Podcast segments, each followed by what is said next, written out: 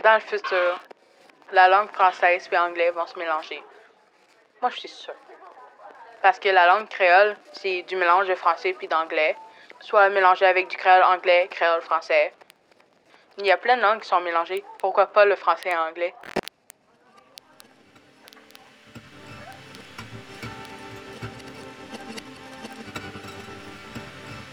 Ben moi, je penserais même que la culture québécoise est en partie française et en partie anglaise rendue là.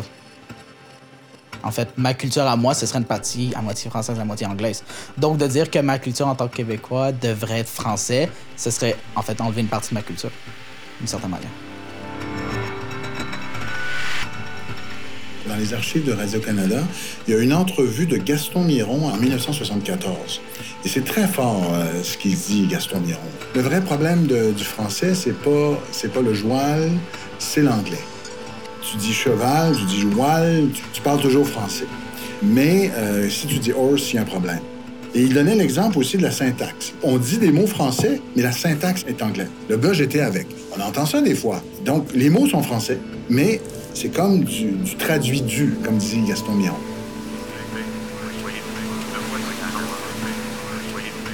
Ouais, mes amis euh, français, eux, ils sont.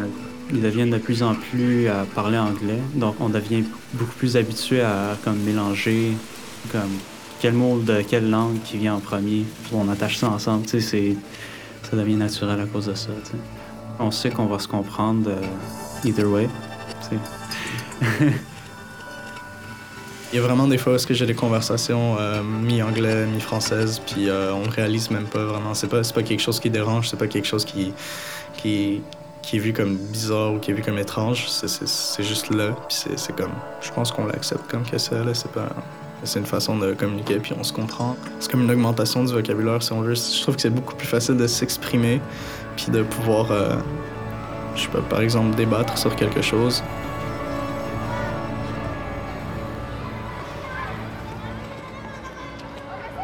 Dans une phrase, euh, on, utilise autant des mots en anglais qu'en français. On, est peut-être compris par les, gens à Montréal, euh, dans notre école, dans, notre quartier, dans notre milieu. Mais pour comprendre le franglais, ça prend quelqu'un qui parle autant le français que l'anglais. C'est assez limité.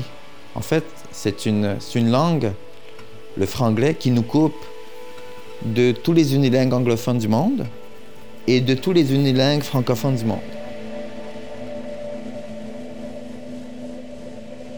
Moi, j'ai un peu de misère avec cette terminologie-là de franglais parce que je sais pas c'est quoi. C'est n'importe quoi qui vient de l'anglais, c'est rendu du franglais. Moi, dans, dans, ce que je pense que c'est du franglais, c'est ce qu'on appelle de l'alternance de code. C'est-à-dire que ce qu'on fait, c'est qu'on parle un peu comme si on parlait les deux langues en même temps. C'est-à-dire qu'on va parler et on va mélanger dans notre phrase la syntaxe ou des mots de l'autre langue. Est-ce que c'est bon? Est-ce que c'est pas bon? Ça, ça dépend. C'est, une mode. C'est une mode. Et je suis certaine que les gens, les jeunes qui font du code switching, surtout à Montréal, c'est pas mal à Montréal, quoi qu'il y en a de plus en plus chez les jeunes, là, ils le font pas en contexte soigné. Ils sont capables de pas le faire en contexte soigné. C'est sûr. Je suis certaine de ça. D'autre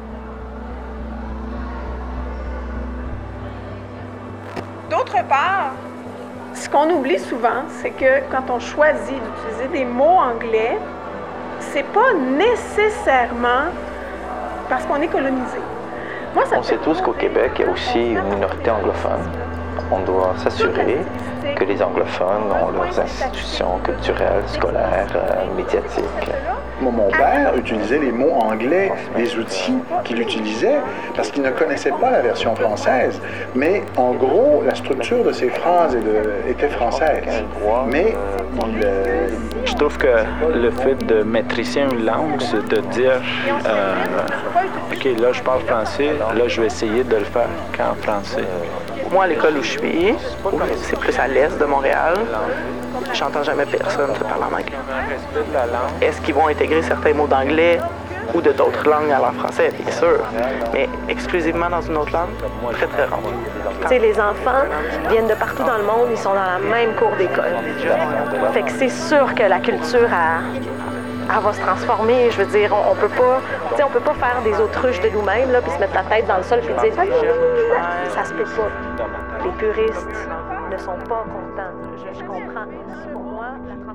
Je me demande vraiment pourquoi les, Québécois ont besoin de cette protection quand les Français n'en ont pas besoin, qui empruntent toujours des expressions en anglais, quand que nous, on, doit la protéger. Je pense qu'ils en font trop. Parce que si t'as à protéger une langue comme ça, c'est parce qu'il y a un problème. Tu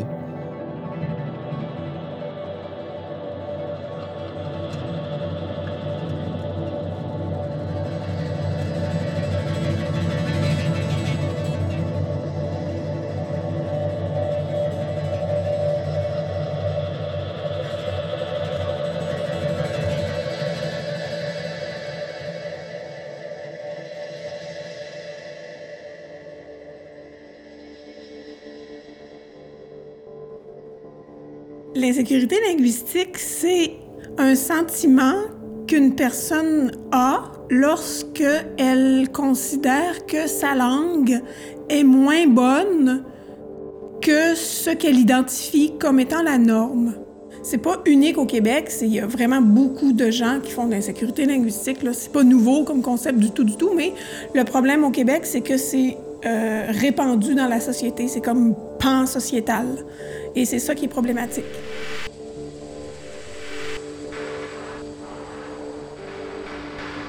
Il y a un gros sentiment d'infériorité par rapport à la France aussi au Québec, qui est comme pas tout à fait la même chose.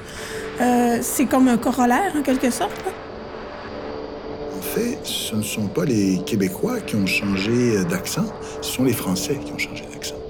C'est-à-dire que la langue d'usage, donc le français reconnu et admis par les, élites monarchiques ou les élites de la cour du 17e siècle, c'était un peu le français que nous parlons au Québec en gros, là.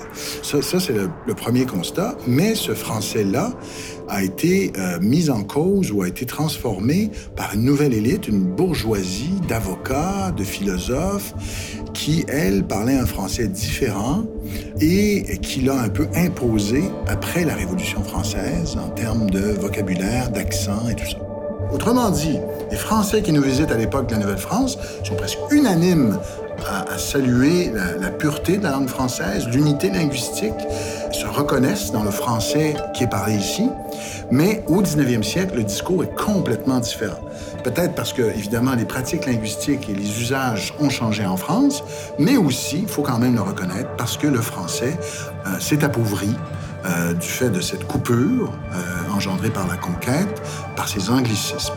Et ça explique pourquoi euh, il y aura euh, des campagnes à partir du début du 20e siècle pour le bon parler français.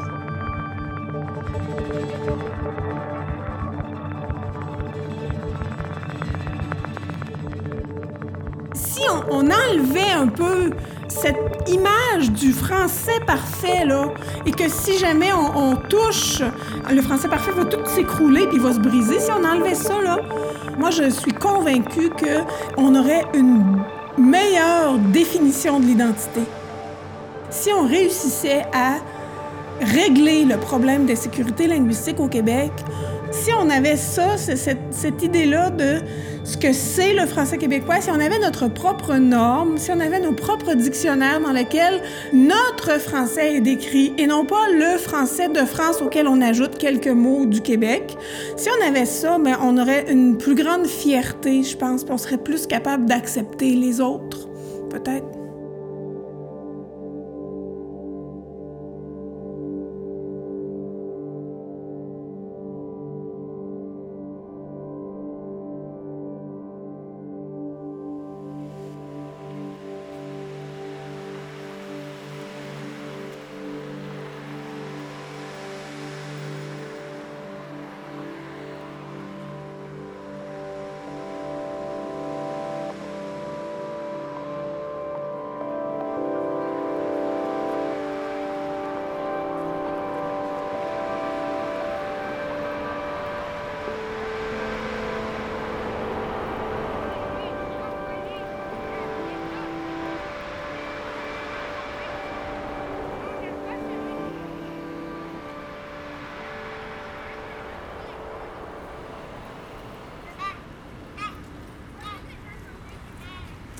Le français, ça a été pas mal euh, partout dans la vie, à part avec mes parents. Parce que ma mère et mon père parlent pas français. Ils parlent juste vietnamien. Ou, puis mon père un petit peu anglais. Une, ouais, une famille d'allophones. Ils sont venus ici en, étant réfugiés, alors il n'y avait pas vraiment de, de quota comme avec les, immigrants qui veulent venir ici. Mais c'est sûr qu'il y a comme un frein de communication avec mes parents, vu que moi, j'ai comme un Vietnamien de, de petit enfant de 4 ans, là, puis eux autres euh, parlent bien vietnamien. Puis moi, ma langue que j'ai développée, c'est le français. Fait qu'il y a un gros frein de communication avec ma mère que je trouve ça plate, que je peux pas tout exprimer ce que j'ai à lui exprimer, comme si je parlais en français. Mais il y a quand même beaucoup de communautés euh, vietnamiennes, chinoises. Elle a pas vraiment eu à apprendre le français pour vivre. Ma mère puis mon père n'ont pas eu l'intérêt de développer une nouvelle langue.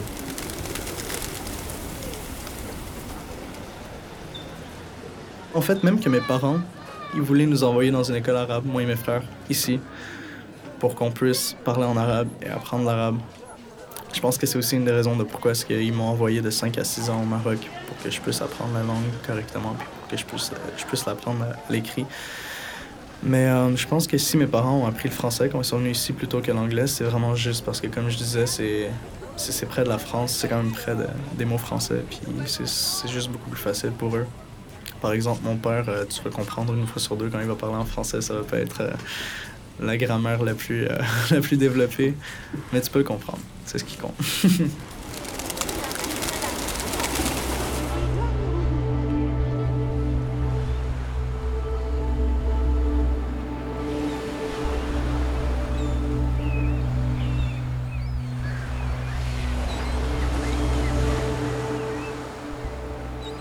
après l'École nationale, mon premier contrat professionnel était à Bécomo. Puis c'était la première fois de ma vie que je dépassais Québec. Fac. Je me retrouve à prendre l'autobus pendant 11 heures de temps. Et là, après, quand tu arrives à Côte-Nord, c'est un autre monde. C'est un pays dans le pays. Puis, tu sais, j'ai eu de la chance de faire de la tournée en Gaspésie. Puis, j'ai rencontré des ados euh, de New Richmond.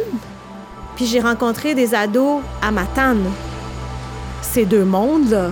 Puis là, je suis juste dans une région. Fait que c'est sûr que j'ai pu voir la différence. Puis elle est déjà marquante pour les Québécois dits de souche. Donc pour l'immigration, je veux dire, on vient de rendre ça, parce que là, l'immigration, c'est plein de monde de, de, plein de pays différents qui se ramassent au même endroit. Dans un endroit qui a une faille identitaire de par son histoire, parce que Québec français, anglais, anglais, français. Euh, fait que c'est ça aussi, tu sais. On devrait en fait faire un voyage à, dans les régions avec les adolescents. Faire en sorte qu'il y ait des adolescents qui se rencontrent. Il faut dire que j'ai pas vraiment beaucoup été à d'autres places au Québec en général. J'ai déjà été en Gaspésie, j'ai déjà été à Québec une fois de temps en temps, mais c'est sûr que là, le monde parle beaucoup moins anglais, d'après ce que j'ai pu voir. Là. Ça passe de une population pas mal anglaise, où est-ce que quand tu sors de Montréal, genre ça saute à être comme très très français.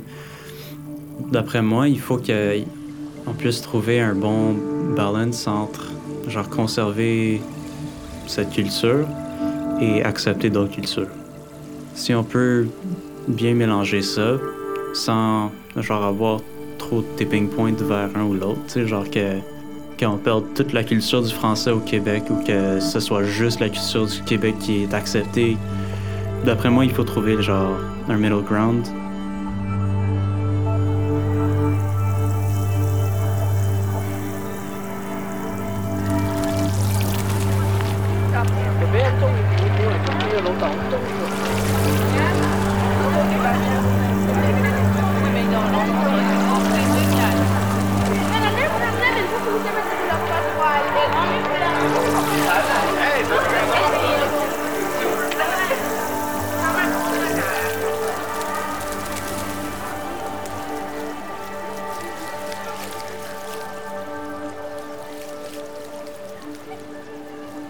L'intégration à une culture, à la culture québécoise ou autre, se fait à travers l'intégration à une de ces sous-cultures. Et c'est pour ça que moi, je suis pour euh, la mixité, la mixité dans l'école, la mixité dans les milieux de travail, dans la mixité dans les, le, monde associatif, dans le monde culturel, dans le monde sportif. Je veux que les gens ils se rencontrent là et qu'ils trouvent entre eux euh, ce qui, ce qui les définit. Donc cette rencontre avec la culture, avec des gens et avec une langue qui a fait en sorte que j'ai fini par euh, défendre la langue française au Québec, où j'ai fini par me dire que c'est en partageant une langue commune qu'on va davantage tous se sentir ici chez nous et qu'un Québécois de souche va pouvoir dire que cet immigrant qui vient d'ailleurs, il est chez lui ici, même s'il n'y a pas des ancêtres ici là, qui ont défriché euh, euh, l'île d'Orléans. Alors, je, trouve que l'importance d'avoir une culture commune qui communique dans une langue commune, ça ne peut qu'être bon pour notre euh, cohésion sociale et pour la diversité du monde parce que ça fait en sorte que encore pour les 50, 100, 150 prochaines années, on sait qu'il y aura cet endroit en Amérique du Nord où des gens peuvent vivre, s'exprimer, créer, travailler et faire des affaires en français.